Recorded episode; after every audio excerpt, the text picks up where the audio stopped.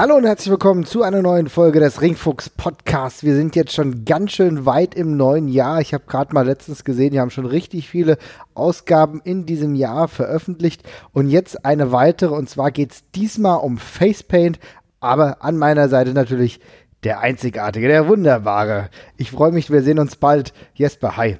Hey, hey. So, wie gesagt, es geht heute um Facepaint das ist natürlich eine Thematik, äh, der müssen wir uns natürlich stellen. Es geht darum, in einer gewissen Art und Weise einen eigenen Charakter aufzubauen, diesen aber wahrscheinlich auch noch zusätzlich zu unterstreichen. Oder wo würdest du sagen, wozu wird Facepaint benutzt? Ja, generell schon. Also generell, ich denke, Facepaint ist, ist, eine, ist eine tolle Art und Weise, einen Charakter auf einen Schlag ziemlich deutlich darzustellen. Ich, ähm, ist ja auch eins der großen Stereotypen eigentlich im Wrestling, oder? Ne? Ich meine, das hört man ja auch immer wieder. Wrestling ist nicht das, wo sich muskelbepackte Männer mit bemalten Gesichtern äh, auf die Nase hauen. Genau, ja. Äh, aber ja, ich glaube, das ist eine tolle Sache, um einen, um einen Charakter einfach auf einen Blick halt darzustellen. Äh, aber nicht nur, aber da kommen wir dann später noch drauf. Mhm, ja, genau. Aber wenn wir jetzt bei dieser Thematik bleiben, dann muss man ja schon sagen, dass es in der Regel eigentlich eher um ja, nicht fragwürdige, aber so eher so mystische Charaktere geht, oder? Also mhm. so Charaktere, die nicht auf den ersten Blick zu erschließen sind, oder?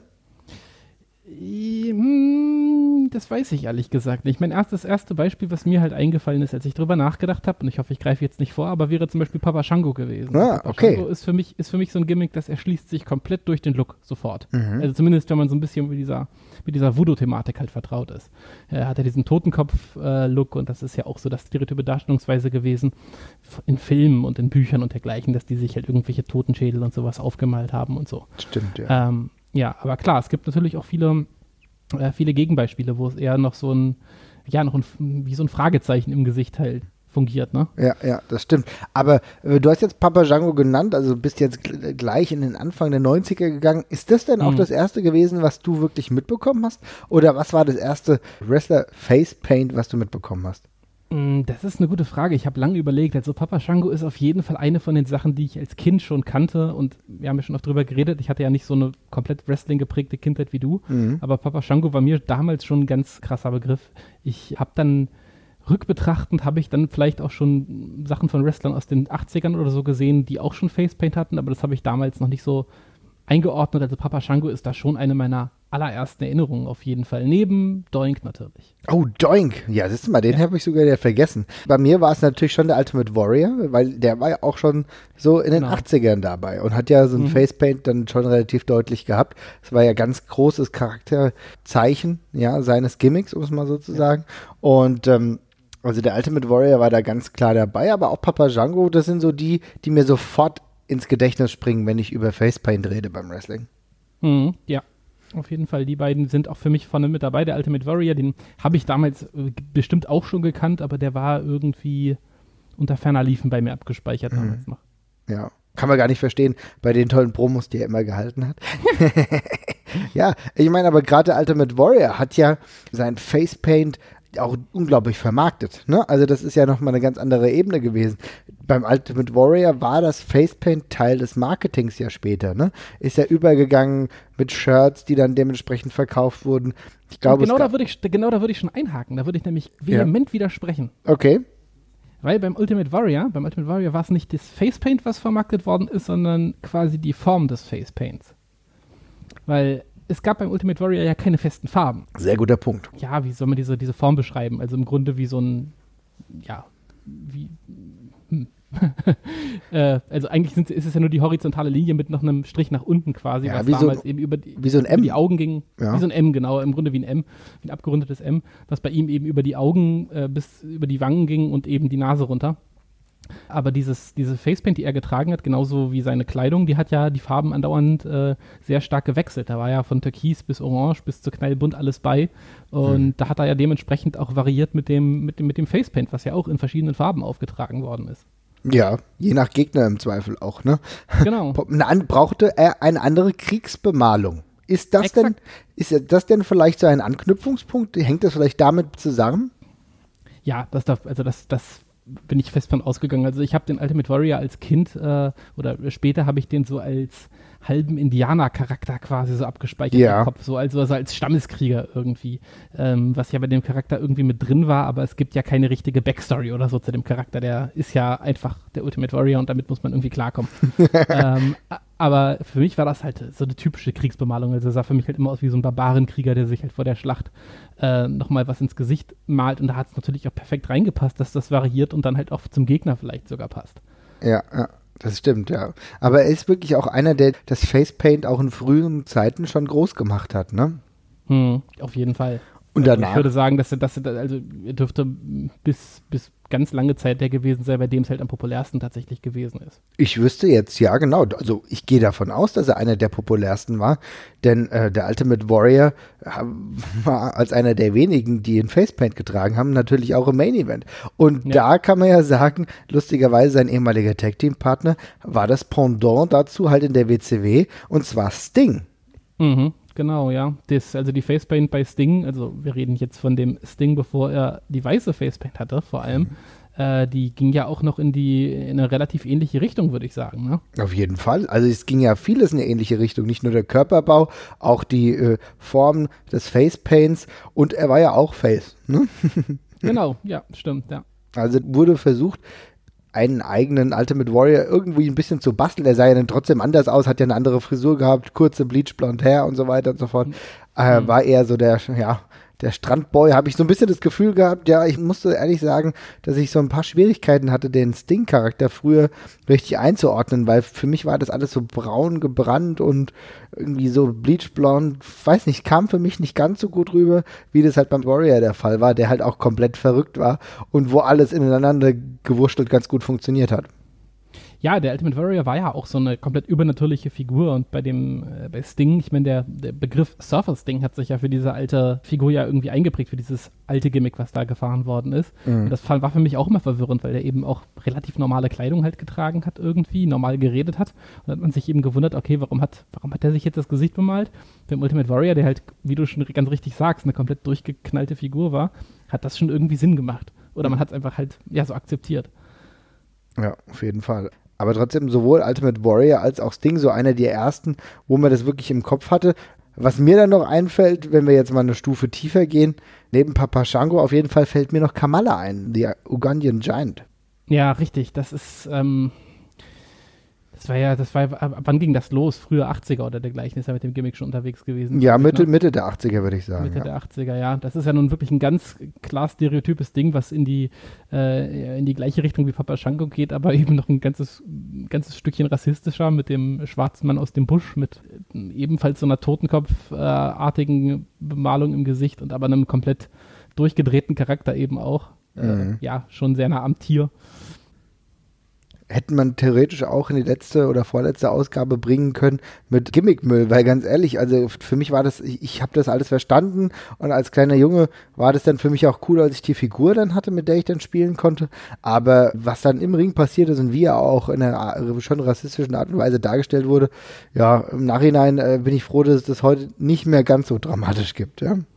Ja, ich glaube, dass der einzige Grund, dass Kamala in dem Kontext halt oft nicht oft so oft diskutiert wird, ist einfach wirklich die zeitliche Einordnung. Das ist ja. halt irgendwie früher 80er, da gibt man da eben gerne nochmal irgendwie, naja, winkt man es nochmal durch und sagt, dass die Zeiten waren eben anders. Wenn die Sache ein paar Jahre später gewesen wäre, äh, ja, dann äh, wie sehe die Bewertung schon anders aus. Mhm. Aber wo hat denn Facepaint angefangen oder in welchem zeitlichen Kontext? Weißt du da was? Also irgendwo kam es hierher. Der Ultimate Warrior war auf jeden Fall nicht der erste.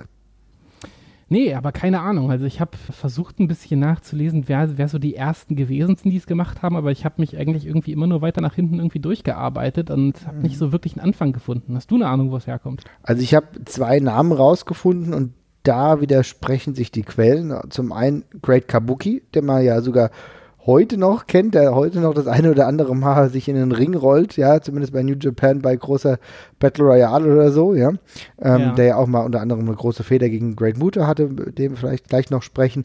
Oder halt Adrian Street. Der eine oder andere mag ihn noch kennen, ist auch ein Charakter, der hauptsächlich bei äh, der NWA aktiv war. Hatte äh, ein stereotypes Gimmick, will ich mal sagen, schon als, naja, als äh, so ein Gay-Gimmick, so ein schwulen Gimmick, aber halt sehr mhm. flamboyant. Ähm, wer in der WCW Lodi kennengelernt hat, das war so ja. Mitte der 90er. Lodi hat sehr, sehr viele von Adrian Street kopiert und genauso sah das auch aus, auch mit Facepaint.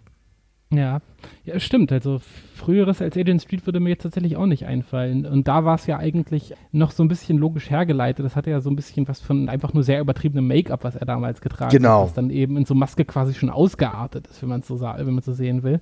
Und ähm, der hat ja einfach diese, diese Kostümierung, die ja so Richtung Drag teilweise schon ging oder ähm, einfach nur klar Richtung Drag ging, einfach nur noch immer weiter ausgearbeitet und dann ist irgendwann das Make-up und der riesige Lippenstift eben zu ganzen Masken geworden. Genau, das war ja einfach nur eine Weiterausarbeitung, ne? Ja, genau.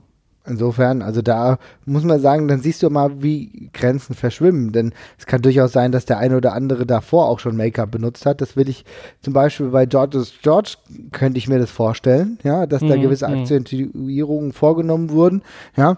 Aber bei Adrian Street ist es halt alles nochmal ein bisschen drastischer gewesen. Ja, richtig. Also äh, ich gucke mir gerade parallel Fotos davon an. Das ist schon sehr, sehr ausgeartet teilweise, wenn ich mir das gerade angucke. Das ist wirklich, äh, da steht da Olivia Jones äh, nichts nach. Ja. also das scheint wirklich da seine Ursprünge gefunden zu haben und hat sich dann ordentlich weitergetragen. Es gab ja sämtliche Promotions, die das dann gerne aufgenommen haben, für ihre mhm. Charaktere verwendet haben. Wir haben jetzt schon einige Beispiele genannt. Auch Mitte der 80er, beziehungsweise eher Ende der 80er, Demolition nicht zu vergessen. Ja, da über die haben wir schon mal geredet. Das für die Facepaint fand ich ja immer komplett grauenvoll und habe es nie ganz verstanden, was das darstellen sollte. Das war ja irgendwie ein, komischer Zwischenweg zwischen ja Road Warriors und SM für mich immer. ähm, ja, kann man nicht bestreiten, wenn wir ehrlich sind, ja. ja, sah, sah, sah für mich immer sehr, sehr komisch aus. Da fand ich die Road Warriors doch schon ein bisschen geiler von dem, von dem Look her den die hatten. Aber nicht vom ursprünglichen, ne? Denn äh, der ja. NWA-Look von denen war nämlich auch nicht so geil. Also die haben ja ihren Stil dann auch erst mit der Zeit kultiviert, natürlich dann so Anfang, Ende NWA, WCW-Zeit oder halt dann in der WWF. Und da sah das alles dann als Legion of Doom, da hatte das alles Hand und Fuß, fand ich. Ja, auf jeden Fall. Ich, sind ja auch, es sicherlich mit das ikonischste Facepaint, was wir, was wir teilweise haben im Wrestling. Also zumindest unter den Top 5 würde ich mal ganz klar sagen. Also sowohl Animal als auch Hawk, das erkennt jeder Wrestling-Fan, wenn man es ihm aufmalt heutzutage, denke ich. Ähm, was witzig ist, weil die, äh, wenn man sich die beiden äh, Facepaint-Varianten, die die beiden tragen, ansehen, passt jetzt gar nicht so super zueinander. Ne? Der eine hat eben einfach nur so ein rotes und einen schwarzen Kringel quasi im Gesicht und der andere hat eine relativ elaborierte Spinne und dergleichen. Und so ja. richtig zusammenpassen tut das eigentlich irgendwie alles nicht. Aber ja, sind eben so bekannt und berühmt gewesen, das hat man dann einfach so mitgenommen. Das ist aber sehr gut, dass du das sagst, denn ich habe mich immer gefragt, welchen Hintergrund das hat, dass auf der einen Seite, also Michael Hexstrand nur diese zwei unterschiedlichen Farben hatte und Animal halt äh, dementsprechend diese Spinne. Da hat mir der, der Gegenpol irgendwo gefehlt. Ne? Wurde ich habe das, immer, hab das immer so interpretiert, dass man einfach einen möglichst, möglichst großen optischen Unterschied zwischen den beiden haben wollte. Man sollte sie, glaube ich, schon noch erkennen, weil bei dem, der eine, der hat eben äh, quasi die beiden Haarstreifen nur in der Mitte, der war ja wirklich der ganze Mittel, der ganze, die ganze Mitte des Schädels rasiert. Mhm. Äh, und der hatte eben außen die beiden Facepaint-Sachen eben nur auf Auge und Wange, während der andere dieses komplett zentrierte Facepaint hatte und eben auch den Mohawk getragen hat. Ja. Und das war für mich immer ein sehr gutes Unterscheidungsmerkmal, auch auf die Distanz. Ja, das stimmt. Ja. Und äh, Heidenreich hat dann das ganze Gesicht voll gehabt, ne? Äh, ja, das war auch ganz toll. Also, ja. Sorry, dass ich dich jetzt daran erinnert habe. Dank, ja, also da, da, sehen wir mal, dass äh, das Facepaint noch nicht den Wrestler macht. Nee, das definitiv nicht. Aber du hast ja eben schon von den fünf ikonischsten äh, Facepaints geredet. Wollen wir da auch schon mal eine kleine Liste machen? Können da gerne mal durchgehen, ja. Mhm. Also du hast jetzt eben schon die Legion of Doom genannt, aka The Road Warriors. Definitiv kommt das dahin, ne? Genau, das wäre für mich mit dabei. Dann würde ich als, äh, wenn, wenn ich gleich mal noch einen zweiten nennen dürfte, würde ich auf jeden Fall äh, Goldust mit dazu hauen. Auf jeden Fall. Goldust hat eigentlich doch das Facepaint, auch wenn es zu der Zeit ja schon gab, aber irgendwie neu revitalisiert, um es mal so zu sagen, oder? Ich würde sogar sagen, hat es auf ein komplett anderes Level gehoben. Also ich habe tatsächlich ein bisschen Bauchschmerzen dabei, wenn ich solche Sachen, äh, ja, wie die wir schon auch angesprochen haben, sei es jetzt Papa Shango oder Sting oder so, auf ein Level mit Goldust stelle, weil diese Goldust Make-up ist halt so elaboriert und kompliziert und ich glaube auch wahnsinnig ätzend zu tragen, teilweise einfach, weil es bestimmt sauwarm ist. Mhm. Äh, das geht ja auch immer um den ganzen Kopf und geht mit, der gefärbten, mit den gefärbten Haaren auch noch einher. Und da ist ja wirklich vom normalen Gesicht nichts mehr zu sehen. Ne? Ja. Und wenn man dann noch überlegt, dass es auch meistens noch schön glitzernde Farben oder pechschwarz ist, ja, und am Scheinwerferlicht wird es bestimmt ganz schön warm auf der Haut, aber sah jedes Mal total cool aus und ich liebe die ganzen Abwandlungen, die er davon im Laufe seiner Karriere gemacht hat. Also ich kann mich auch noch gut daran erinnern, dass er ja zum Schluss seiner, äh, oder nicht zum Schluss, jetzt ist es ja nicht vorbei, aber ähm, so mal vor drei, vier Jahren diese, diese Darth Maul-Variation ja, davon hatte, ne? wo die, ja, wo die, Grund, die Grundierung quasi schwarz war und der Rest Gold. Das sah so cool aus, also so, so geil. Ja, ich mag das halt auch, dass der Charakter dementsprechend auch einfach wandelbar ist, ne? Und da ja. Dustin Runnels dann aber auch das Ganze gerne mitmacht, wahrscheinlich aber auch selber die Ideen hat und es auch immer weiter voranträgt. Ich meine, am Anfang war es ja eher so, da war es Gold, ne? War, hat er ein goldenes Facepaint gehabt mit schwarzen Schattierungen, deutlichen, oder keine Schattierungen, aber deutlichen, ja, äh, fast Eddingfarbenen genau. Schattierungen uh, um die Augen, ne? Im Grunde eigentlich nur die, nur die Augen äh, groß schwarz gemacht und die Augenbrauen und eben die Lippen auch nochmal. Genau. Also im, Grunde sah, im, Grund, Im Grunde sah es fast aus wie, ja, wie ein umgedrehtes Blackfacing, was man früher gemacht hätte, ne? Mhm. Also ähnlich plakativ eben und dergleichen. Aber genau, es waren nur diese zwei Grundfarben und im Laufe der Zeit wurde das halt immer detailreicher und cooler auch einfach. Ja, aus, ja, genau. Sehr gut ausgearbeitet, aber es hat halt als Gesamtkonstrukt ne, wunderbar funktioniert. Gold ist sowieso einer der für mich immer noch besten Gimmicks, muss ich sagen. Ja, aber halt mhm. auch, weil die Person, die da drin steckt, das glaube ich auch doch sehr, sehr gut gelebt hat. Ja. Und das Facepaint hat einfach seinen Teil dazu beigetragen. Ist ja ganz klar, dass ein Gimmick wie Goldust nie so gewirkt hätte, hätte es kein Facepaint gegeben. Ich denke, da sind wir uns alle, alle einig. Weil diese Andersartigkeit, die, diese, Art, wie vielleicht vom Ultimate Warrior, der ja auch nicht von dieser Welt schien. So war ja Goldust in mehrere Jahre später auch nicht von dieser Welt. Er schien ja auch in einer, sag ich mal, eher macho geprägten Kultur des Wrestlings nicht so verwurzelt zu sein oder auf jeden Fall sehr groß anzuecken. Und das war etwas, was seinen Charakter unglaublich geprägt hat. Total, ja. Ich meine, damals eben noch extrem gespielt mit, mit diesem schwulen Stereotyp, mhm. was ja damals auch noch ein komplettes rotes Tuch war für die Fans tatsächlich. Und ähm, ja, im Laufe der Zeit äh, hat sich ja eher gewandelt. Ich meine, inzwischen Goldust kann ohne Probleme einen sehr beliebten Face spielen und so mhm. und ist dann eben so ein beliebter Oddball-Charakter inzwischen einfach. Mhm. Äh, aber ja, diese ist auf jeden Fall ein ganz anderes Level und war eine Stufe über allem, was ich bis dahin gesehen hatte beim Facepaint. Das muss man definitiv sagen. Es, dazu kam ja dann gerade am Anfang, das hat er später auch noch gehabt, aber gefühlt haben die Haare ja auch nochmal eine ganz andere Wertigkeit gehabt. Also diese Perücke am Anfang mhm. seiner, des Goldust-Charakters mit der Zeit oder jetzt aktuell spielen die ja gar keine Rolle mehr. Ja. Mhm. Aber am Anfang waren die ja auch noch ein großer Bestandteil, wo er dann auch ganz golden angezogen war, dann auch bei den Promos, um halt diese naja, diese, ja, sag ich mal, aufkommende Homoerotik, um es mal so zu thematisieren, äh, weiter voranzutreiben. Ne? Das hat, hat sich ja dann irgendwie weitergebildet. Ne? Ja. Genau. Auf jeden Fall sehr interessanter Punkt. Also Goldust muss man, ja, also auf jeden Fall in Top 5, da gibt es gar nichts. Ja, wen hast du denn noch? Wen habe ich noch? Also, ich habe eigentlich, das Ding haben wir eben schon thematisiert. Für mich mhm auch aufgrund der verschiedenen Ebenen, die er ja hatte, auf jeden Fall einer der Top 5. Denn wir müssen ja sagen, es gab ja nicht nur den Surfer Boys Ding, sondern es gab ja die anderen Abwandlungen, die für mich den Charakter eigentlich zum ersten Mal wirklich interessant gemacht haben. Für mich war der Face-Charakter, dieser ganz klare, cleane Face-Charakter des Surfers Dings nicht großartig attraktiv. Ich fand das in mhm. Ordnung. Er hat ja gute Matches gehabt, auch zur Anfangszeit in der WCW. Er war ja einer der ja, logischerweise Main-Eventer, auch mit Ric Flair richtig gute Fäden gehabt aber es war mir zu eindimensional. Und diese Mehrdimensionalität hat er ja erst dadurch bekommen, dass er gesagt hat, okay, wir ändern jetzt das Gimmick, die NWO ist da, da brauchen wir einen Gegenpart dazu. Und das ist der Stinger, inspiriert von dem Film Crow. Ne? The Crow, ja. The Crow. Und, also inspiriert, inspiriert ist, das ist auch mein einziger Kritikpunkt bei der ganzen Sache. Inspiriert ist schon ähm, sehr freundlich ausgedrückt. Also im Grunde ich, haben sie den Charakter so weit genommen, wie sie ihn nehmen konnten, ohne dafür Tantiemen zu bezahlen, nehme ich an. Und äh, also das ist wirklich exakt der Crow-Charakter eigentlich. Ja, das ist. Auch vom Look her. Ja, das muss man wirklich sagen. Also äh, auch vom Look her genau, weil gerade am Anfang war ja das auch mit, der, mit den Haaren ja sehr, sehr identisch. Und ja. Das Facepaint war ja gerade am Anfang auch fast identisch. Das haben sie mit der Zeit ja dann ja umgewandelt, wo sie stärkere schwarze Striche drauf gemacht haben bei Sting. Aber am Anfang, Crow, nur zur Erinnerung, beziehungsweise zur Erläuterung für die Leute, die Crow nicht gesehen haben, ja, also wenn du die Anfangszeit von Sting gesehen hast, weißt du es eigentlich. Also nur, ja. nur, nur einen schwarzen ja, Lippenstift mehr oder weniger und dünne vertikale Striche. Äh, genau, in den es hatte ein bisschen mehr was, er hatte so ein bisschen mehr was Pantomimiges noch, der mhm. originale Crow-Charakter, aber äh, ja, es ist wirklich sehr, sehr nah dran. Also so ein bisschen wie Phantasmo, wir haben ja letztens drüber gesprochen. ja, tatsächlich. Fantasio. Äh, Fantasio, ja, sorry. Ja, ja. ja den, das war so unwichtig, habe ich schon wieder vergessen. ja, genau, also so ein bisschen wie Fantasio und ja, so sah das im Endeffekt aus und das Ding sah gerade zur Anfangszeit halt extrem ähnlich.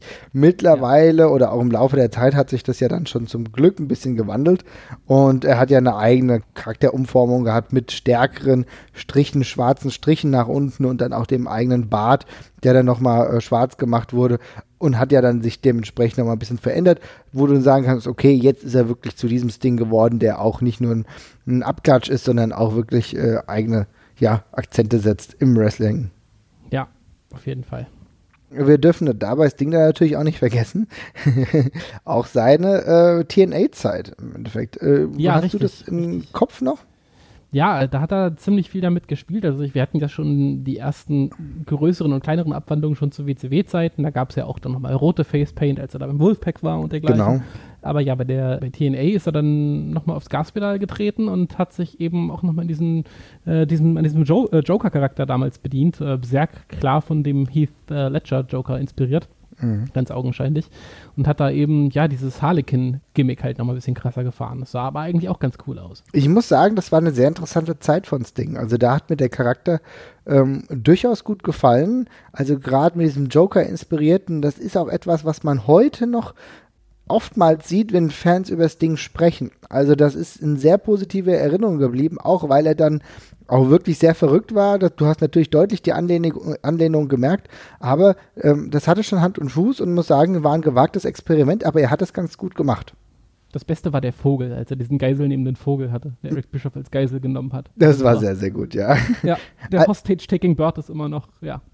Aber es ist halt auch, das ist halt der Vorteil. Also wenn du wirklich dann auch sagst, okay, du eskalierst hier und fährst drei Nummern hoch, dann kann das natürlich oft in die Hose gehen, aber wie wir es da gesehen haben, kann es auch mal funktionieren. Ich muss, muss ja sagen, Sting war ja zu der Zeit auch schon im Spätherbst seiner Wrestling-Karriere ja. und konnte damit natürlich auch gewisse Dinge überspielen, Gut, später war er dann noch bei der WWE, dann hat er ja nur noch ganz wenige Matches gehabt, das haben sie dann auch versucht, ganz gut zu machen. Aber dafür, dass er ja da relativ regelmäßig noch bei TNA aufgetreten ist, war das eine ganz gute Möglichkeit, um ihn heiß zu halten, muss man so zu sagen.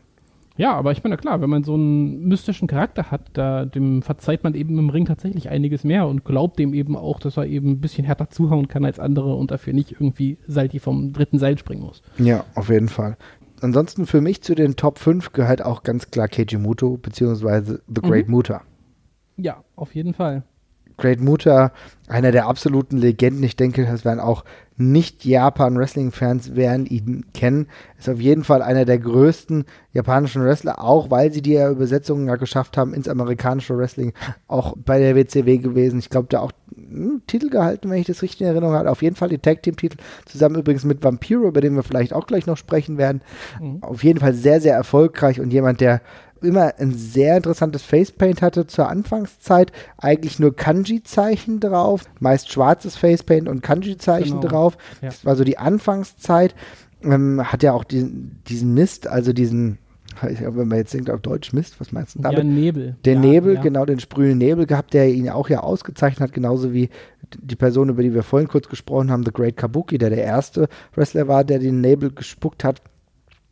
Und Keiji Muta auf jeden Fall mit seinem Great Muta Gimmick auch ein Vorreiter, denn er, und darüber werden wir demnächst nochmal sprechen, ist dann ja auch nicht bei den bei dem Facepaint geblieben, sondern hat nochmal eine weitere Transformation durchgegangen und ist dann auch zu den Masken gekommen.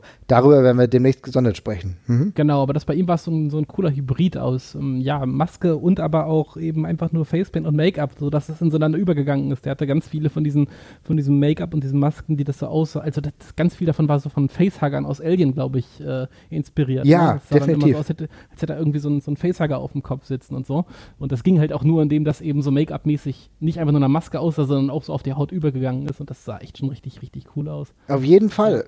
Und, und da muss man auch sagen, Great Mutter kam ja auch davor schon immer mit einer Maske rein. Ne? Ja, also auch ja. schon Anfang der 90er kam er immer mit einer Maske rein, die hat er nur abgesetzt. Ne?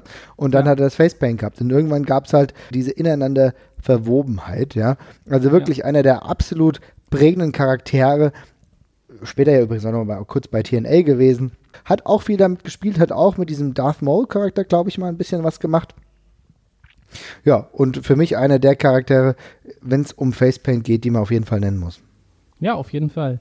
Äh, ich hatte mir tatsächlich, ich dachte, wir suchen uns nochmal einen Star aus der etwas jüngeren Zeit raus und da habe ich mir auch Jeff Hardy noch aufgeschrieben, der das ja äh, ab einem bestimmten Zeitpunkt seiner Karriere auch extrem äh, kultiviert hat. Mhm. Ähm, auch einer von denen, die da ganz krass variiert haben. Also ich glaube, der hat relativ selten die gleiche Facepaint zweimal aufgetragen. Also klar, es hat sich schon mal wiederholt, aber ähm, es waren wirklich eine sehr, sehr hohe äh, Varianz drin bei den Sachen, die er gemacht hat. Meistens relativ psychedelisch, also weit weg von dem, was man normalerweise als Facepaint hatte, mit relativ simplen zweifarbigen Auftragung von Make-up, sondern da oft mit äh, ja ziemlich spacigen Farbverläufen, äh, Augen auf den Augenlidern. Ja.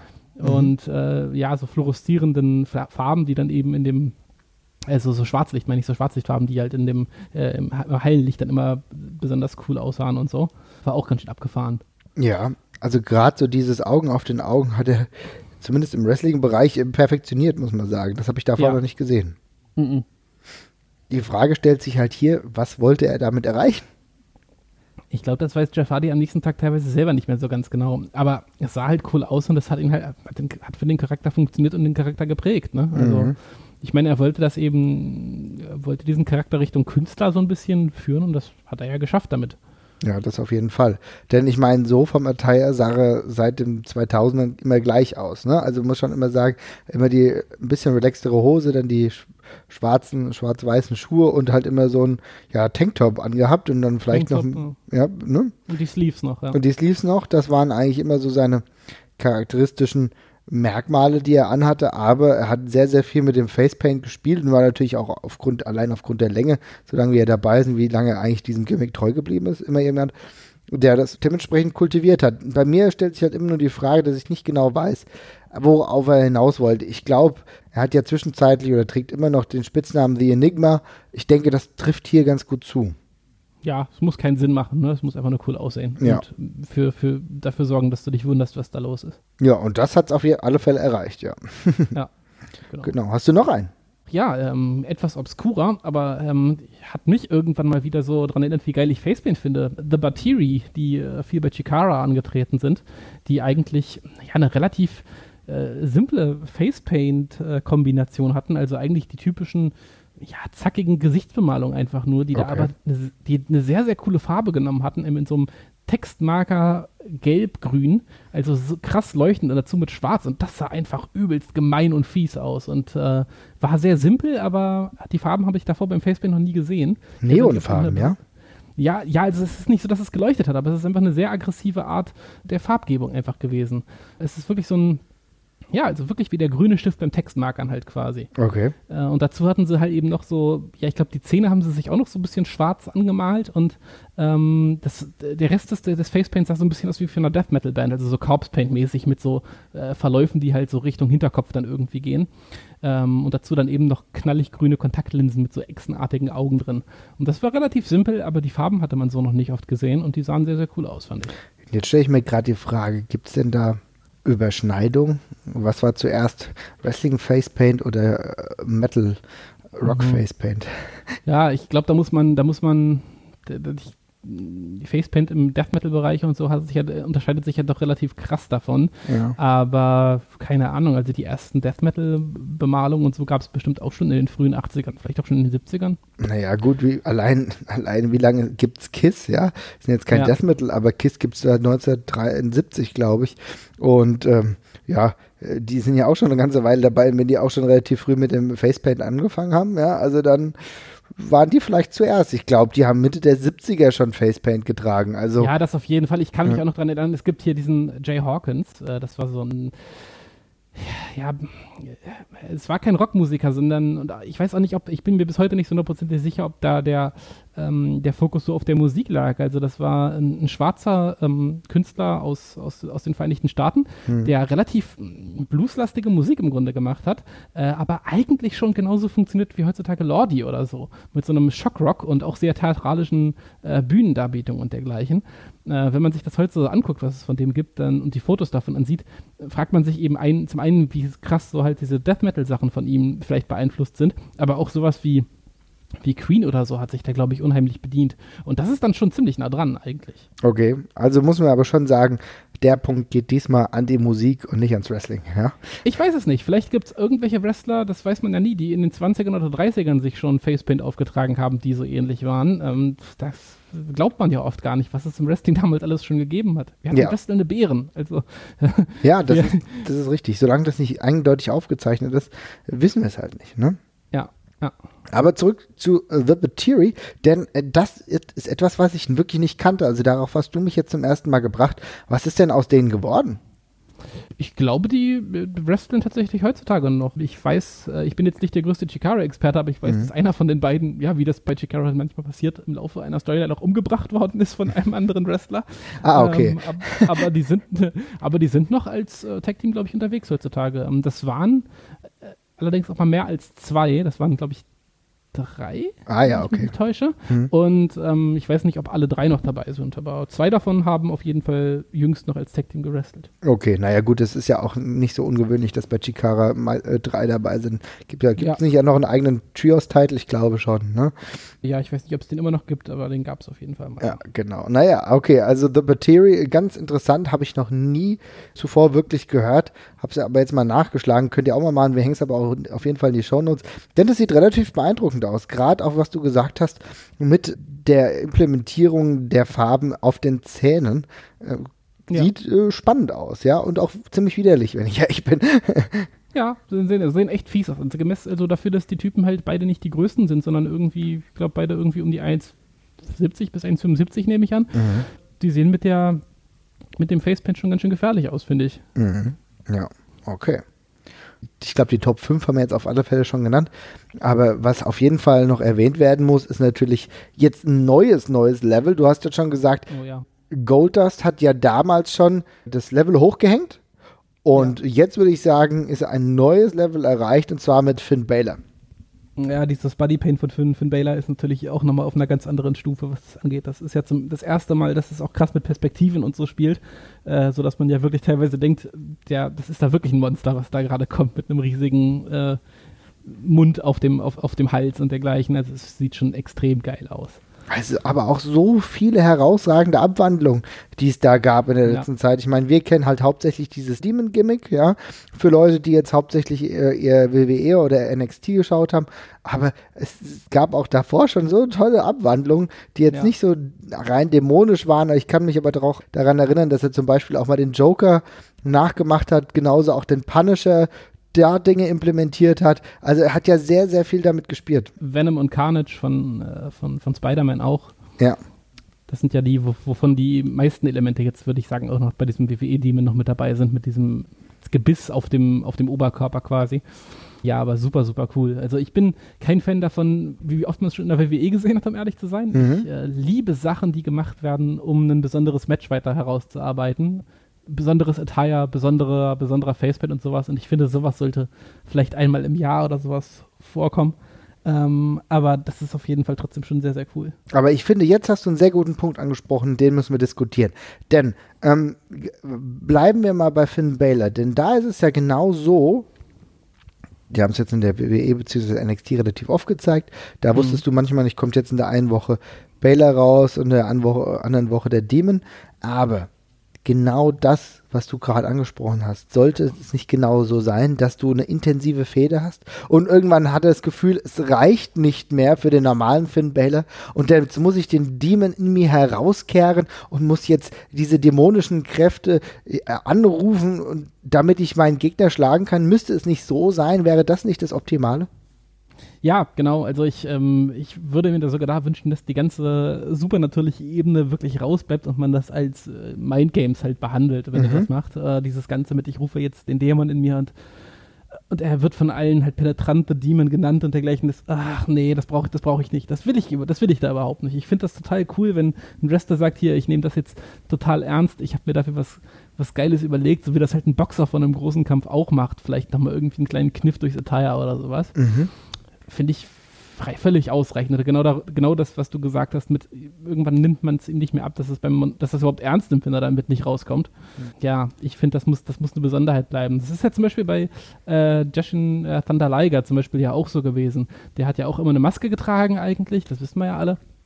Äh, aber ein paar Mal, als er eben demaskiert worden ist in einem Match, hat er eben quasi in seinen nächsthöheren Modus quasi geschaltet, den dieser Charakter eben hat. Und das ist eben dieser, oh, jetzt habe ich mir den Namen gar nicht aufgeschrieben, ich glaube Kishin, Kishin Liger ist es, ne? Mhm. Äh, der dann dieses knallweiße äh, Corpse Paint quasi im Gesicht hat und dann weiß man eben, okay, der ist jetzt gerade, ja, um mal im Dragon Ball Sprech zu bleiben, äh, in den Super Saiyajin Modus quasi gewechselt und jetzt gibt es richtig Haue. Und da ging es halt auch komplett einher mit der Veränderung des Charakters, der halt viel aggressiver halt äh, zur Werk gegangen ist, viel brutaler.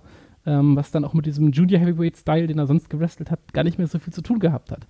Mhm. Und ähm, das, das, das, so macht das dann auch Sinn, aber wenn es halt nur ums äh, ja, Gesicht bemalen geht, dann bitte nicht so rausarbeiten, dass das jetzt angeblich irgendwie noch was Übernatürliches ist. Ja, also, ja. das sehe ich genauso. Aber wie gesagt, gerade bei Finn Baylor würde ich mir wünschen, wenn es wirklich nur so bei ganz seltenen Fäden auch dann stattfindet oder bei ja, Höhepunkten von der Fehde, dass du sagen kannst, okay, ich muss jetzt hier irgendwie weiterkommen und brauche jetzt diesen Charakter. Darüber kannst du ja auch wunderbare Storylines kreieren. Das darf man auch nicht vergessen. Du kannst dir dann auch diesen Zwiespalt, ja, du kannst dir dann den Zwiespalt dann genau erläutern.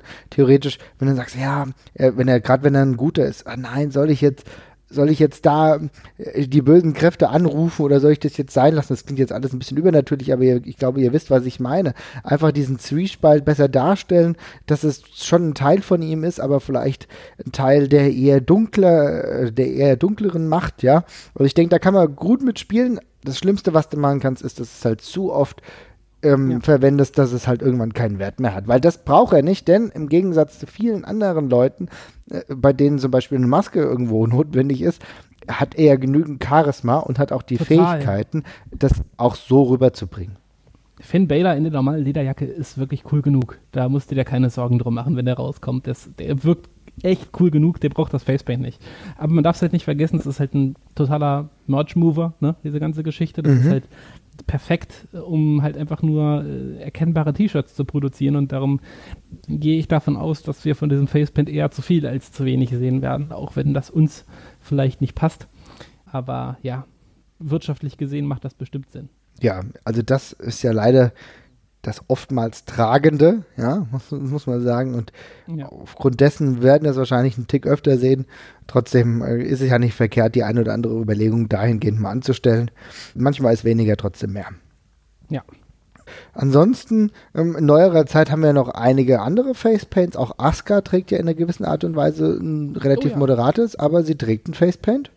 Ja, ja, vor allem die, äh, was man bei Asuka ja nicht außen vor äh, lassen darf, die ähm, war ja davor auch schon als Kana aktiv in, genau. ähm, in Japan und da haben wir quasi genau dasselbe gehabt wie bei Finn Balor auch. Für äh, Special Occasions äh, gab es da eben auch noch ein besonderes Facepaint. Mhm.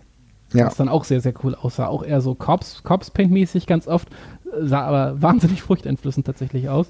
Und echt, echt cool. Also ich hoffe, dass das vielleicht auch nochmal irgendwie für ein großes Match vielleicht mal Einzug in die, in die WWE findet. Ja, definitiv. Und bei Asuka ist es ja so, da haben, ist es ja ähnlich genauso, wie wir angesprochen haben damals bei Great Muta. Sie kommt mit einer Maske raus.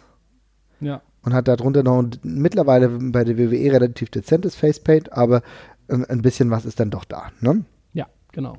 Und äh, ansonsten, was auch mal eine neuere Weiterentwicklung ist, wahrscheinlich auch dem modischen Zeitgeist entsprechend, äh, wenn wir uns Tamatonga bei New Japan anschauen. Oh ja, ja, ja. Und äh, man mag ja von dem Wrestler halten, was man will, aber ich finde eigentlich dieses Facepaint, was weiter zum Bart geht, ziemlich cool.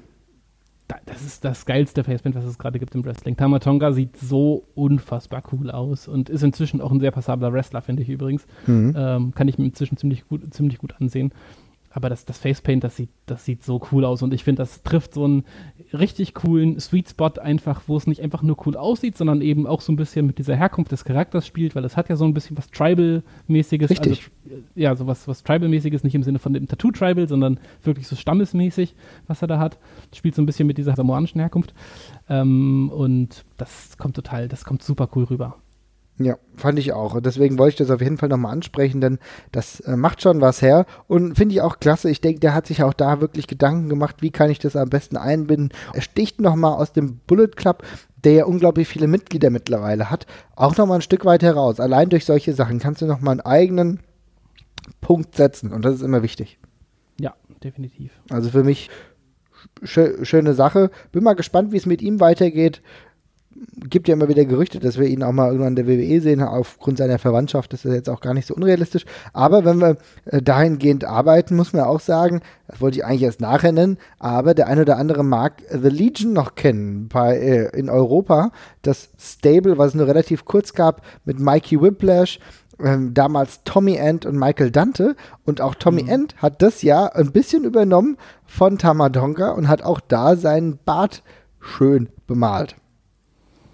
Ja, äh, meinst du, das ist davon inspiriert gewesen? Weil ich fand, äh, bei, bei Tommy End sah es halt einfach immer nach typischem Corpse Paint aus, aus, Death, aus dem Death Metal Genre aus. Okay, das kann auch sein, ja. Mhm.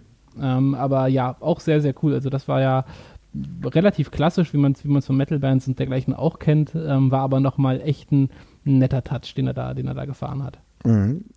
Genau, weil Tommy End kennt man ja normalerweise immer ohne Facepaint, aber in dieser kurzen Zeit, in der es The Legion gab, dann mit, hat er auch was hergemacht, muss ich sagen. Ne? Ist auch einer der wenigen Facepaints, die mir im Euro-Wrestling überhaupt bekannt sind. Ich muss sagen, sonst habe ich da nicht so wirklich viel. Wir haben Emil Sitochi, der aber auch ehrlich gesagt keinen Facepaint so wirklich hat. Das ist sehr, sehr dezent. Okay, darüber könnte man auch streiten, ob das bei Asuka wirklich ein Facepaint ist. Aber ähm, Emil Sitochi hat im Endeffekt zwei zwei Striche unten wie, äh, wie Footballer. Naja. Die Waschbären gibt es noch. die, die Waschbären, ja, genau. Und die haben dementsprechend natürlich ein waschbäriges Gimmick, ja. ja. Und äh, das sieht man dann doch eindeutig. Ja, okay. Aber muss sagen, habt ihr aber auch bisher erst dreimal oder viermal im Ring gesehen. Vergisst mhm. mir dann manchmal eine schreckliche Erinnerung, die ich habe, wenn es um Facepaint geht. Der eine oder andere mag das jetzt googeln. Ich weiß nicht, ob wir es in die Show Notes stellen. Ich weiß nicht, ob ich das mit meinem Gewissen vereinbaren kann. Aber es gibt ja bei der GWF einen Wrestler, der heißt Slinky. Ja, Nein. ja. Und der hat ein ziemlich eindrückliches Facepaint. Das ist auch eigentlich nur weiß, ja? Ähm, ja. Mit einem schwarzen Spot in der Mitte und zwar der Mund im Endeffekt, ja. Und ja. dann kommt eine Zunge raus und die ist nochmal andersfarbig. Sieht im nee, die ist auch pechschwarz. Die ist auch pechschwarz. Ich hätte ich hätt letztens mal gesehen, dass sie bunt war, aber in der Regel ah. ist sie dann eher schwarz, ja. Und ich muss aber sagen, es ist insgesamt ein, ja, äh, grausames Gesamtbild. Aber gut, ich meine, das Gimmick erreicht, was es soll, ne? Ja, ist ja auch ein Hingucker auf jeden Fall. Kann man negativ sehen, aber es fällt auf jeden Fall auf. Es bleibt in Erinnerung. Also wenn du von der Show weggehst, wirst du das nicht vergessen haben, um es mal so zu ja. sagen. Ne? Ja, ja. Genau. Ja, jetzt haben wir ja schon relativ viel abgehandelt. Ähm, aber wir haben ja jetzt in der Regel eigentlich fast immer nur Positivbeispiele genannt. Ich finde, da kommen einige Sachen viel zu gut weg. Wir müssen die noch ein bisschen behandeln, oder was sagst du dazu? Mm, ja, dann mach doch mal den Anfang. Ja, also wie bei allen guten Sachen gibt es auch schlimme Dinge und äh, wenn ich an schlimmes Facepaint denke, dann muss ich sagen, Abe Knuckleball Schwarz hängt die Latte richtig hoch. Ja. Sagt dir der Typ noch mal. was? Ja, also ich weiß, ich weiß noch sehr gut, das ist der Brooklyn Baller, also den, unter, unter dem Namen, wo man ihn vermutlich am besten kennt. Mhm. Äh, aber beschreib doch mal den, äh, den, das Gesicht von Abe Knuckleball Schwarz. Das war einfach ein Baseball. Ein Baseball auf einem Gesicht. Total super. Also vor allem richtig geil, weil das äh, Gimmick von ihm war ja auch das, das eines Baseballspielers, wo es dann super Sinn macht, dass er sich auch ein Baseball ins Gesicht malt, natürlich, weil why not? Also er hat auch ja so Baseballer Hosen, Baseballer Schuhe und ein Baseball Jacket quasi angehabt. Knuckleball ist ja, glaube ich, auch eine vermutlich der Bezeichnung für einen Wurf beim Baseball, ne? Mhm. Äh, ja, sieht ziemlich furchtbar aus. Ich verstehe also, ich versteh da wieder überhaupt den Hintergrund nicht, wie man auf die Idee kommen kann, dass das irgendwie eine gute Idee wäre. Ich weiß es noch nicht. Es ist, es ist einfach grauenvoll. Es ist einfach grauenvoll. Sieht aus, als hätte man ihm das Gesicht zusammengenäht irgendwie. Ja. Das, aber ansonsten katastrophal, ja. Sieht wirklich, wirklich fürchterlich aus. Ja. Wenn da auch vielleicht mal wirklich ein kleines Video reinhängen. Also das sind echte Dinge. Man muss schon sagen, der Brooklyn Brawler hat nicht immer ganz so viel Glück mit seinen Gimmicks gehabt, ja. Äh, das Brooklyn Brawler Gimmick an sich ist ja dann irgendwie schon dann so ein bisschen zu Kult geworden. Auch weil es ein bisschen dazu getragen wurde. Aber dieses Ape Knuckleball Schwarz Gimmick war von vorne bis hinten totaler Schwachsinn. Und ähm, beleidigt auch so ein bisschen die Intelligenz eines Wrestling-Fans, wenn ich ehrlich bin. Ja, das ganze gewickelt als solches, aber ja. ja. ja. genau. Also das ist auf jeden Fall etwas zum Vergessen. Ja, ich muss das jetzt trotzdem rausgraben. Und äh, was mir immer wieder auffällt, ist, dass in der ja, 80er, 90er Phase, also Ende 80er, Anfang 90er Phase, die WWE so einen Drang dazu hatte, auch den Managern immer noch ein Add-on zu verpassen. Ne? Und wie es beim Manager von Legion of Doom, und zwar Paul Ellering der Fall war, der ja nicht nur einfach er selbst war und äh, in üblich guter Manier gesprochen hat, der hat zwei, zeitweise ja so eine merkwürdige Puppe dabei gehabt. Der eine oder andere mag sich erinnern, das war ganz schrecklich. Ähm, ja. So war es bei Mr. Fuji auch ein ja. Manager von vielen Tag-Teams, unter anderem Demolition, aber auch der Powers of Pain, die auch kein so wirklich tolles äh, Facepaint hatten, äh, so, dass er auch ein kleines Facepaint hatte und zwar, ja, wie so rote Augenringe. Ja, was total seltsam war, weil er sonst noch sein komplett normales äh, Outfit getragen hat mit seinem britischen Anzug und so einem, und so einem Melonenhut. Mhm. Und dazu dann aber auf einmal diese komischen roten Flügelchen im Gesicht hatte. Das habe ich nicht seltsam. verstanden. Das habe ich Nein, nicht verstanden. Völlig seltsam, völlig seltsam. Einfach, man wollte einfach nur irgendwie zeigen, dass er jetzt dazugehört und hat dann eben äh, auf, den, auf den Rest des, des, des Gimmicks einfach diese Äuglein dran geklatscht. Sieht grauenvoll aus. Sieht total dämlich aus und hat mich auch recht wütend gemacht. Denn äh, als ich das mir damals angeguckt habe, habe ich den Sinn dahinter nicht verstanden. Weil wozu? Du brauchst es doch nicht. Was bringt es dem? Ja, ich meine, dass die Powers of Pain so merkwürdig wie die damals schon aussahen, Facepaint brauchten, das war in Ordnung, das hat auch irgendwo Sinn gemacht. Der Barbarian und der Warlord, ja, aber ähm, Mr. Fuji hat genug Integrität gehabt, dass das nicht notwendig gewesen wäre. Aber gut, ja. ist mir so ein bisschen negativ in Erinnerung geblieben, auch weil ich den Sinngehalt davon einfach nicht nachvollziehen konnte. Aber gut. Ja, was mir noch extrem negativ in Erinnerung geblieben ist, ist der Demolition. Und damit meine ich jetzt gar nicht mal unbedingt das normale Facepaint, was man von ihnen kennt, was ich auch schon nicht sonderlich schön finde. Aber die haben wirklich grauenvolle Facepaints im Laufe ihrer Karriere gehabt. Da war ganz viel dabei, wo irgendwie der Großteil des Gesichts wirklich pechschwarz gemacht war. Und dann irgendwie nur die Augenpartie so ein bisschen rot. Und das sah grauenvoll alles aus. Also die sahen, das sieht einfach alles auch, das, also das sieht auch ist nicht irgendwie ein schönes, schönes, bedrohliches Schwarz oder so, sondern es sieht wirklich irgendwie aus, als hätten sie unter dem Auto geschlafen. Ganz komisch rußig so und ah, furchtbar. Ich finde es so geil, dass du da so eine Abneigung dagegen hegst, denn es ist ja wirklich so, dass Demolition unglaublich viele Fans immer noch hat. Also ich habe schon das Gefühl, dass die eine sehr, sehr große Fanbase damals aufgebaut haben. Ja, dann sind die eben alle blind, aber das sah doch alles furchtbar aus, was sie da haben. Das ist doch wirklich grauenvoll. Das kann man sich doch alles nicht angucken. Ja, es war so was Metallisches, was sie dann auch die ganze Zeit hatten, ne? Ne, das, das meine ich, das ist ja schon später, wo ja. sie zumindest dieses, dieses Glitzer, dieses silberne Zeug hatten. Aber genau. Sehen, ich, ja, vielleicht erinnere mich mal dran, dass wir das in die Shownotes hauen. Es gibt da Bilder von Demolition, da, also ich, ich, kann das, ich kann das nicht in Worte fassen. und, dann noch, grauenvoll. und dann auch diese komischen Sadomaso-Masken dazu, ne? Ja, ja. aber auf den Fotos, die ich hier vor mir habe, da tragen sie auch teilweise einfach so, ja, ja, da, da tragen sie diese richtigen schwarzen Sadomaso-Dinger mit den Ringen noch vor der Brust und so. oh ja, okay, ja, das ist natürlich schon Next-Level-Shit, ja. Ja, ja. Übrigens auch, was ich auch sehr schlimm fand, jetzt gerade wieder äh, großer Star, Samoa Joe hatte zur TNA-Zeiten mal zeitweise lang haben sie dann in diese Maori-Tattoos äh, oh verpasst. Und das sah einfach aus wie ein gigantisch großer Penis, wenn wir mal ganz ehrlich sind, was sie ihm dahin gemalt haben. Ich weiß nicht, ob das wirklich einen richtigen Background hatte, das Ding, aber das sah grauenvoll aus. Oh Gott, oh Gott, oh Gott, daran kann ich mich ja überhaupt nicht mehr erinnern. Oh, ja, doch, das war, das war auch, als er Leute mit Messern attackiert hat. Ah, okay, alles klar. Mhm. Also das, da bin ich äh, froh, dass ich das verdrängt habe, weil sowas muss ja dann wirklich nicht sein, ne? Nein. Okay.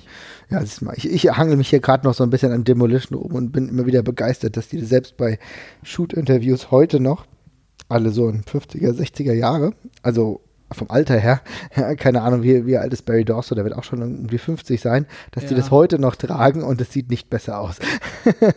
ja. Also, okay.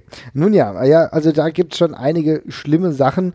Was ich auch mega peinlich fand, waren diese komischen Fake-Tattoos von Lord Tensai aka Albert. Oh, ja, grauenvoll. Das sah auch aus, als wäre er überfahren worden. Das ging so komisch schräg übers Gesicht rüber und ja.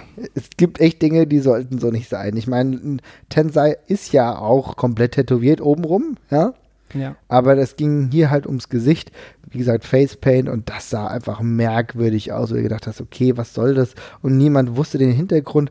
Also wie schlecht gemacht Hakushi. Wir erinnern uns damals an Hakushi Shinsaki, der ja auch äh, dieses komplette Kanji Facepaint hatte, aber da hat es mhm. irgendwie so ein bisschen einen anderen Look gehabt. Da war es wesentlich stimmiger als bei Lord Tensei, der hier irgendwie ja, von vorne bis hinten einfach nicht funktioniert hat, muss man auch sagen. Und so hat sich das auch im Gimmick niedergeschlagen. Ja. Irgendwie äh, abseitig, um es mal so zu formulieren. Ja. ja. Hast du noch irgendwelche Negativbeispiele, die dir einfallen?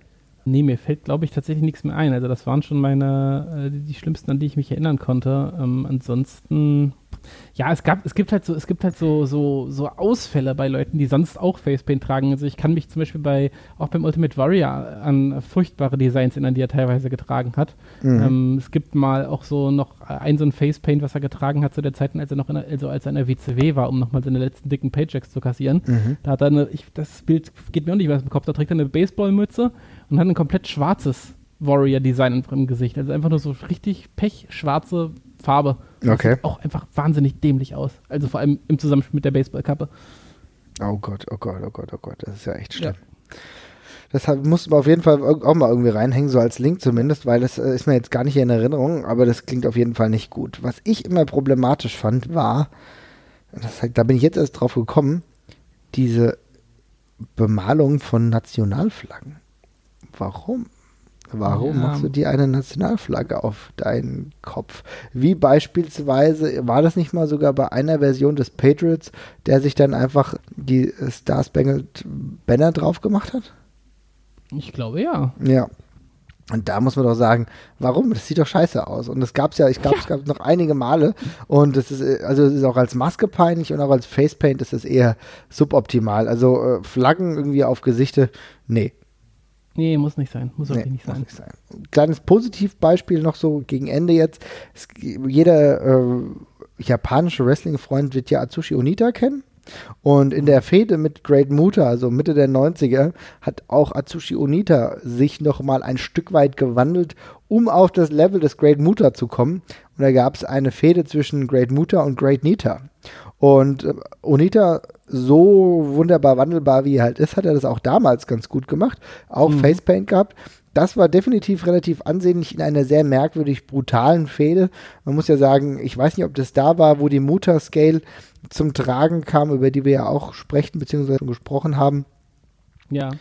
Also sehr brutal, auch Barbed Wire Matches und so weiter und so fort. Äh, Onita immer wieder ein Innovator, manchmal ein bisschen daneben.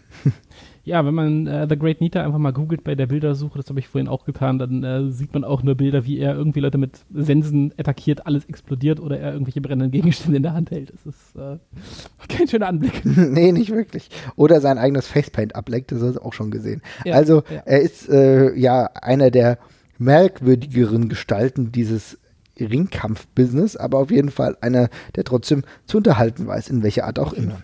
Ja, ja und ohne Frage. Wenn wir die ganze Zeit über das Männerwrestling sprechen, darf man natürlich auch nicht vergessen, Facepaint gab es, natürlich, wir haben eben über Asuka gesprochen, aber natürlich auch großartig bei den Frauen. Erinnern wir uns an die WWF-Zeit von Bull Nakano oder nicht nur die WWF-Zeit, sondern die generelle Zeit von Bull Nakano. Ich meine, äh, was gab es dieser Zeit ein eindrücklicheres Facepaint als das bei ihr? Ja, oder bei äh, Aya Kong zum Beispiel auch. Oder bei Aya Kong. Also ja. hier auch die Frauen ganz dick im Geschäft, wenn es darum ging, Facepaint in den Ring zu tragen. Und äh, wirklich, das war ja auch eine Statur. Ich erinnere mich dann an die ähm, Matches, die Alandra Blaze bzw. Medusa gegen äh, Bull Nakano hatte. Das war für mhm. mich als kleines Kind, war das für mich, wow, krass. Nicht nur die hochstehende Frisur, sondern auch dieses massive Facepaint, wo du gedacht hast, heilige Scheiße, was ist das denn für eine Erscheinung? Ne? Das macht ja. einfach was her. Und ich weiß nicht, ob Luna Vachon immer nur so stark geschminkt war oder ob die auch mal ein Facepaint hatte. Weißt du das? Äh, die, hatte, die hatte auch Facepaint, die hatte doch das immer an, an, an den Seiten vom Kopf. Genau, oder? genau. Dieser, dieser, dieser, dieser, ja, sah aus wie ein, oder war das sogar tätowiert? Nee, oder? Ich glaube nicht, dass das tätowiert war, aber das sah immer so schon so äh, beinahe tätowiert aus.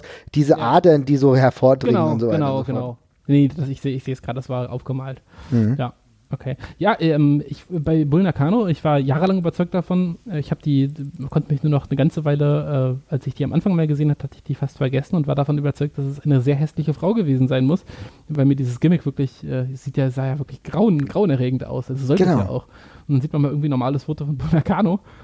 Und das ist mal, ohne zu übertreiben, eine der schönsten Frauen im Wrestling-Business, würde ich mal sagen schon, schon witzig. Also da hat das, da hat das, da hat das, da hat das Facepaint wirklich genau das gemacht, was es, was es tun sollte, zusammen mit der äh, Schreckschraubenfrisur halt, die sie da getragen hatte ist herausragend, ne? Also das ist ja Total. ein sehr, sehr spannender Punkt, wenn wir uns das überlegen. Aber äh, wir haben das jetzt mit den Frauen angesprochen. Das ist ja total oft der Fall. Jetzt kommen wir vom Stöckchen zum anderen Stöckchen. Aber äh, bei Bulnacano war es natürlich sehr eindrücklich. Die hat ja damals aber noch eine andere Statur, andere Figur gehabt. Mit der Zeit ist ja dann auch nochmal anders entwickelt, aber definitiv eine sehr hübsche Frau, ja. Aber wo das, äh, dieses Facepaint einfach wunderbar gewirkt hat. Aber ich muss nochmal auf Luna Vachon zurückkommen.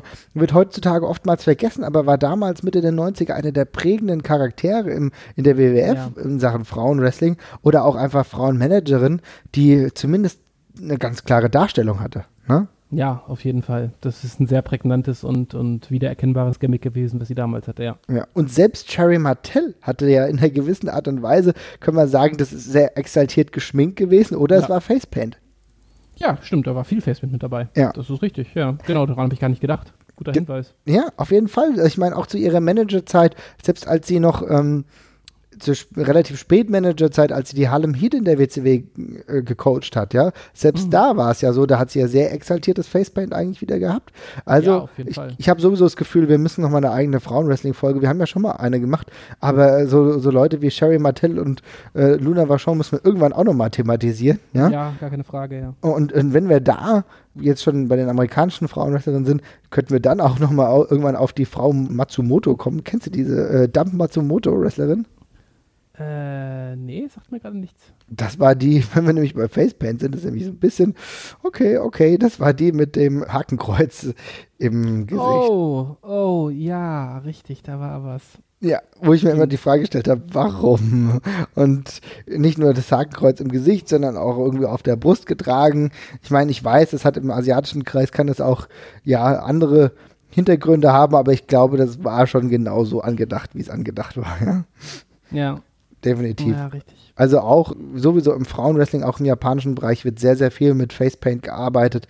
Man, manchmal könnte man das Gefühl haben, es kommt sogar aus dem Japanischen, aber wenn wir jetzt der ganzen Sache nachgehen, haben wir entweder The Great Kabuki oder halt Adrian Street, die zuerst Facepaint benutzt haben, das für die Wrestling-Welt großartig kultiviert haben und uns damit die Welt ein bisschen bunter gemacht haben, auf jeden Fall, ne? Ja, bis, bis heute, bis heute. Also ist, Finn Baylor ist ja das beste Beispiel, aber es ist immer noch ein sehr, sehr beliebtes Stilmittel und äh, ja, wenn man es richtig, richtig einsetzt, auch immer noch sehr cool. Auf jeden Fall. Und ich würde sagen, damit machen wir Schluss für heute. Ein schönes Schlusswort. Und äh, demnächst werden wir mal über Masken sprechen, ein ganz separates Thema, auch wenn es da gewisse Überschneidungen logischerweise gibt. Und würde ich sagen, äh, schaltet wieder ein, bleibt uns gewogen. Ihr, eure Meinung oder was wir vergessen haben, immer gern bei Facebook oder auch bei Twitter at Ringfuchspot einfach schreiben. Ihr könnt uns auch gerne eine Mail schreiben. Wir sind für alles dankbar. Lasst mal gerne ein Like da oder natürlich auch eine iTunes-Bewertung. Da haben wir auf jeden Fall auch nichts gegen. Natürlich sollte die positiv sein. Wenn nicht, Nur dann komme ich vorbei. Nein, Spaß. Nur fünf Sterne. Nein, ihr wisst schon Bescheid. Wäre auf jeden Fall eine coole Angelegenheit und dann hören wir uns bei Gelegenheit wieder. Und macht's gut. Ciao. Nur fünf Sterne.